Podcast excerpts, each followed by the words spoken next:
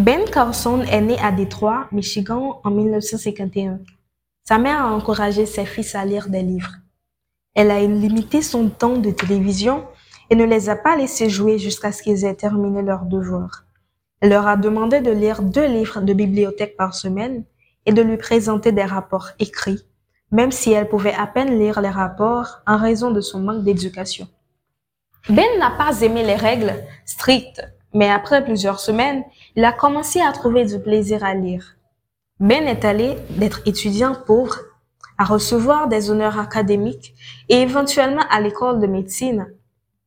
En tant que médecin, il est devenu directeur de la neurochirurgie pédiatrique à l'hôpital John Hopkins à l'âge de 33 ans et a gagné sa renommée pour son travail révolutionnaire consistant à séparer deux bébés qui ont été regroupés. Il s'est retiré de la médecine en 2013. Deux ans plus tard, il est entré en politique, en essayant de devenir le candidat républicain pour le président américain. Après que Donald Trump ait été élu président, il a nommé Ben Carson pour devenir secrétaire du département du logement et du développement urbain. Ben Carson appartient à l'église adventiste du septième jour, qui est l'église à laquelle j'appartiens. Dans Jérémie 1, verset 5, nous lisons que Jésus vous connaissait avant de vous mettre dans le ventre de votre mère. Jésus a un excellent plan pour votre vie.